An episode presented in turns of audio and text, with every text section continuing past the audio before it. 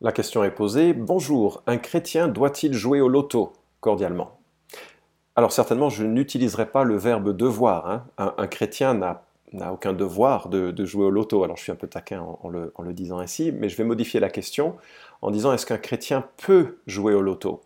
Et même je vais la préciser davantage, est-ce qu'un chrétien peut jouer au loto régulièrement? C'est-à-dire, euh, est-ce que quelqu'un peut vraiment placer son, euh, son argent régulièrement dans des jeux de hasard. Euh, je voudrais distinguer cela d'un adolescent qui, pendant les vacances, achète un billet à 2 euros, 4 euros, peu importe, ou un adolescent ou un adulte, et un peu pour, pour le fun d'un moment. Certain... Enfin bon, bref, je, je... c'est pas la meilleure manière d'utiliser son argent et, il pourrait l'utiliser différemment, mais je pense qu'il y a une différence entre quelqu'un qui joue 2, 3, 4 euros dans un loto euh, euh, une fois par an, une fois tous les 5 ans, juste euh, comme ça, et quelqu'un qui régulièrement, comme c'est souvent le, cas de, des, euh, ben, de, certains Français, euh, se, mettent à, Français ou dans d'autres pays du monde, hein, se mettent à rechercher un enrichissement rapide. Les motivations sont, diverses hein, pour ceux qui, euh, jouent au loto.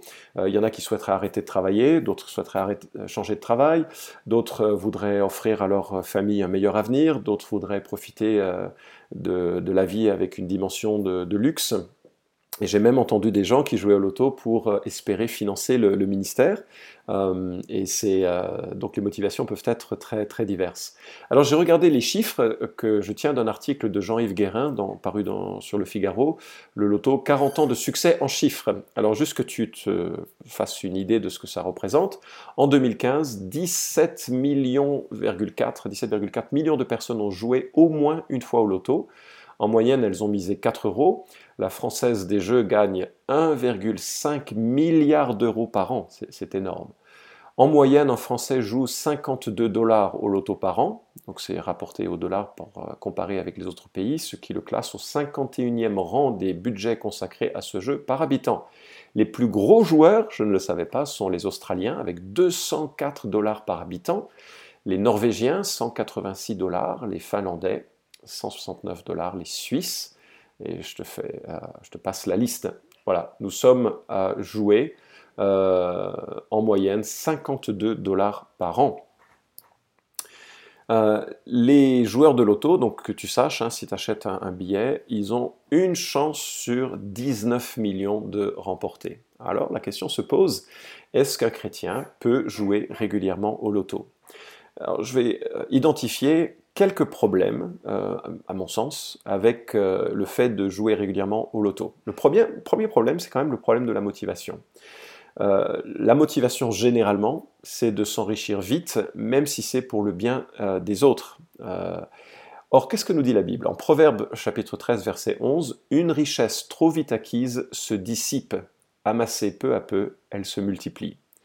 C'est intéressant parce que euh, ce proverbe qui date de, millénaires euh, ne savait pas que ceux qui jouent au loto ont de fortes chances de faire faillite, enfin ceux qui gagnent au loto ont de fortes chances de faire faillite.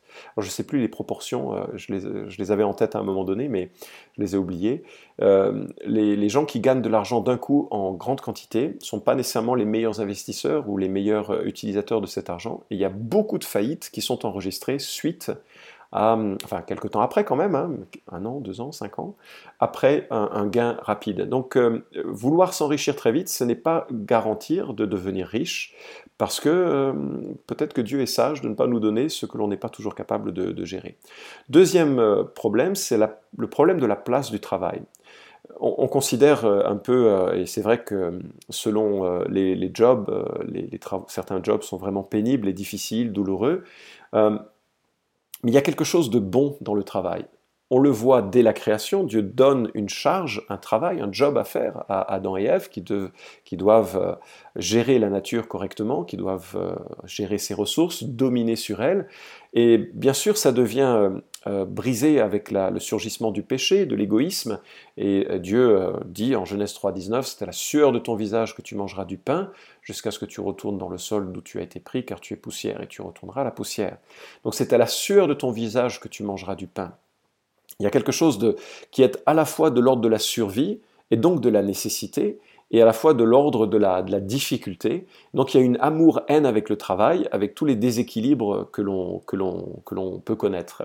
Et, justement, en voulant court-circuiter le travail, on court-circuite un aspect rédempteur, c'est que le, euh, le travail est une bonne chose, c'est un cadeau de Dieu à la création, euh, c'est une difficulté particulière avec la chute, euh, et on voit des hommes et des femmes qui s'engagent dans des carrières où ça devient leur vie, ou bien on voit des hommes et des femmes qui rejettent toute notion de responsabilité professionnelle et ne prennent pas soin de leur, famille. Il y a vraiment un rapport un peu, euh, particulier avec le travail. Or, je note en Ecclésiaste chapitre 8, verset 15, que Salomon, après avoir tout réussi et tout raté, fait le constat dans sa propre vie qu'il y a quelques clés de vie qui sont positives, et voici l'une d'entre elles. J'ai donc fait l'éloge de la joie, parce qu'il n'y a rien de bon pour l'homme sous le soleil, hein, sous le soleil de plomb hein, dans ces contrées, sinon de manger, de boire et de se réjouir. C'est là ce qui doit l'accompagner dans son travail pendant les jours de la vie que Dieu lui donne sous le soleil. Et le travail fait partie de ces éléments euh, bénis où l'homme et la femme peuvent contribuer à une société, peuvent contribuer à une, euh, à une famille, à un environnement, et à la fois contribuer à leur propre épanouissement. Donc rechercher à court-circuiter le travail, même si parfois il peut être pénible, euh, par le loto, c'est problématique dans la motivation. Troisièmement, le problème de l'amour de l'argent. Et là, on ne peut pas échapper à cette motivation. Je connais personne qui veut gagner au loto euh, sans considération pour le gain. C'est évidemment pour cette raison que les gens jouent au loto régulièrement. Or, la Bible est assez claire là-dessus. 1 Timothée chapitre 6, verset 10, car l'amour de l'argent est racine de toutes sortes de maux. Pour s'y être abandonnés, certains se sont égarés très loin de la foi et se sont infligés beaucoup de tourments. L'amour de l'argent est racine de toutes sortes de maux. Et c'est difficile de voir dans son cœur si on a un amour de l'argent, euh, mais je pense que si on pense qu'on ne l'a pas, on est en danger de se séduire soi-même par rapport à ses propres motivations si l'on joue régulièrement au loto. Hébreu 13.5 nous dit même euh, davantage que votre euh, conduite ne soit pas guidée par l'amour de l'argent il me semble que jouer au loto régulièrement, c'est être conduit par l'amour de l'argent. C'est utiliser des ressources que Dieu nous donne et les placer pour en avoir plus de manière rapide, sans travail, sans que ce soit la source de, notre, euh, de, nos biens. Et l'auteur de l'Épître aux Hébreux ajoute Contentez-vous de ce que vous avez présentement, car Dieu lui-même a dit Je ne te délaisserai pas, non, je ne t'abandonnerai jamais. Il y a donc un problème avec euh, euh, ce, manque de contentement avec la situation que, nous avons et qu'il faut régler dans son cœur. C'est jamais facile.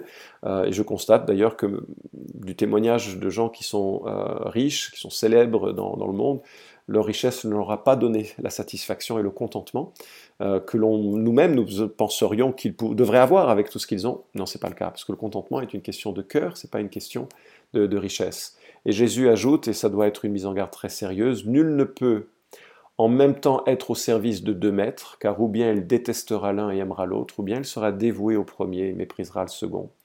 Vous ne pouvez pas servir en même temps Dieu et l'argent. Servir l'argent, c'est forcément se couper euh, d'un attachement à Dieu, d'un respect de Dieu. Et c'est quelque chose qu'il faut, euh, euh, ben, qu'il faut considérer, que la recherche euh, l'amour de l'argent ne peut pas être euh, une motivation euh, sans que cela coupe notre amour pour Dieu. Quatrième problème, le problème des amis. Alors c'est, ça va te surprendre, mais Ecclésiaste 5.10 nous dit plus on possède de biens, plus se multiplient les profiteurs. Et quel avantage en tirent leurs possesseurs, si ce n'est le spectacle qu'ils lui offrent? C'est, pétri de, de fines observations. Hein. Euh, imagine, tu gagnes, je sais pas moi, un million, deux millions d'euros. Tu vas avoir beaucoup d'amis. Mais tu n'auras pas toujours la possibilité de distinguer ceux qui sont tes amis de ceux qui sont tes profiteurs. Et ta seule satisfaction, c'est de voir le balai des gens qui vont t'embrasser la main. Alors, bon, ce n'est pas nécessairement le cas, euh, ce n'est pas forcément le cas, mais ça va créer et engendrer des rapports difficiles avec les autres. Je me souviens d'avoir lu le témoignage d'un homme d'affaires, je crois qu'il était allemand ou suisse, suisse-allemand, euh, euh, qui, parvenu à la fin de sa vie, après divorce et, et toute une situation vraiment difficile, a décidé de tout lâcher, de tout vendre et de se retirer dans une petite maison et de vivre avec très peu. Et il dit, le témoignage est, succulent, il dit qu'il vit les plus belles années de sa vie parce que maintenant il a des amis pour qui il est et pas des amis pour ce que pouvait lui offrir son poste avec un ascenseur social ou son argent. Donc, problème avec ça.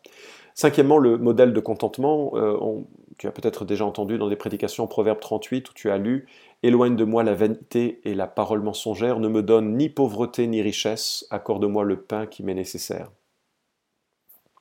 Accorde-moi le pain qui m'est nécessaire.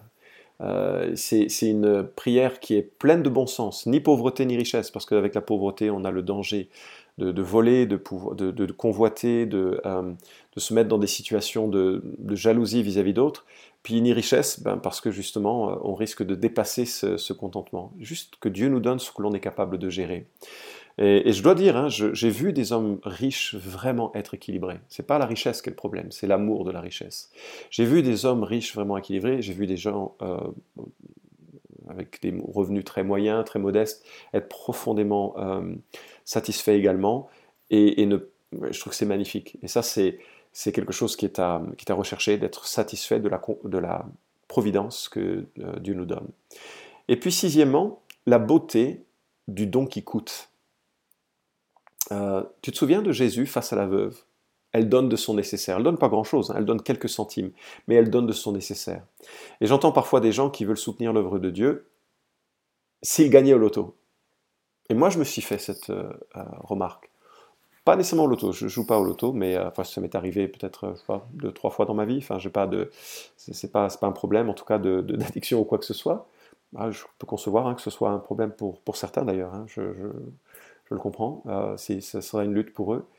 Mais je me suis parfois dit, parce que mes, petits pensées d'échappement à, ma situation, c'est souvent dans des perspectives de, business ou autres. Et je dis, ah, si je pouvais avoir plus d'argent, je, soutiendrais mieux l'œuvre de Dieu. C'est pas certain. Et en plus, Dieu n'a pas besoin de cet argent. Parce que pour lui, ce qui compte, c'est pas tellement euh, le montant, parce qu'il saura le susciter comme il veut, mais euh, c'est le, cœur consacré qui donne, et qui donne en fonction de, euh, en fonction de, son besoin parfois. Et, ça, ça a de la valeur à ses yeux. Et donc, c'est pas, c'est pas le montant qui, compte. Et enfin, euh, dernière raison qui est plus pragmatique qu'autre chose, c'est l'opportunité de, de l'économie. Hein. Un, billet coûte de 2 à 300 euros selon comment on le configure. Et puis la moyenne est de 6 euros par semaine. J'ai fait le calcul, hein, quelqu'un qui payerait 6 euros par semaine, eh bien pendant 10 ans, c'est 3000 euros d'économiser sans compter les, intérêts. on peut faire de belles vacances hein, pour ça. Et donc, pour ces 7 euros, j'ai de la peine à me dire qu'un disciple de Christ puisse régulièrement jouer au, loto. Et je ne sais pas si tu seras d'accord avec ça, mais tu as besoin de trouver de meilleures raisons pour jouer qui pourraient contrer euh, celles que je viens d'évoquer pour ne pas jouer régulièrement. Voilà, j'espère que c'est une perspective. J'ajoute, et je termine là-dessus, si tu es euh, euh, peut-être sensible à, ces jeux de hasard, à ces, cette forme d'adrénaline, de tout perdre, de tout gagner, euh, probablement avec des jeux plus, plus graves, hein, roulette ou autre. Bah écoute, ne reste pas seul, parle-en avec, avec des frères qui peuvent t'entourer, qui peuvent t'encourager, notamment dans les moments d'isolement, de faiblesse, où tu risques de menacer la, santé financière de ta, famille ou de ta, propre vie. Et puis, bien sûr, il y a toujours en Christ un, avocat, quelqu'un qui nous accueille dans notre faiblesse, dans notre péché, qui nous pardonne alors que nous venons à lui transparent, c'est-à-dire en, réalisant hein, que l'on est faible, que l'on est, parfois euh, prompt à, déraper, qu'on a besoin de sa grâce, non seulement pour devenir un disciple de Christ, on a besoin de sa grâce, on vient tel que l'on est, les mains sales, mais aussi pour demeurer en Christ, on a besoin de venir avec l'honnêteté des difficultés que l'on peut, rencontrer. Et si c'est un, problème, vraiment, on ne reste pas seul. Euh, entoure-toi d'hommes, de femmes, euh, selon qui tu es, qui pourront marcher avec toi, te tenir la main, t'encourager, te, fortifier non seulement dans la grâce, mais aussi dans une, satisfaction plus profonde dans ce que tu as et dans une autre manière de rechercher euh, l'adrénaline et une raison de vivre euh, que de tout perdre ou tout gagner, parce qu'en Christ, ben, on a tout et c'est suffisant et largement supérieur à tout ce que tu pourrais obtenir.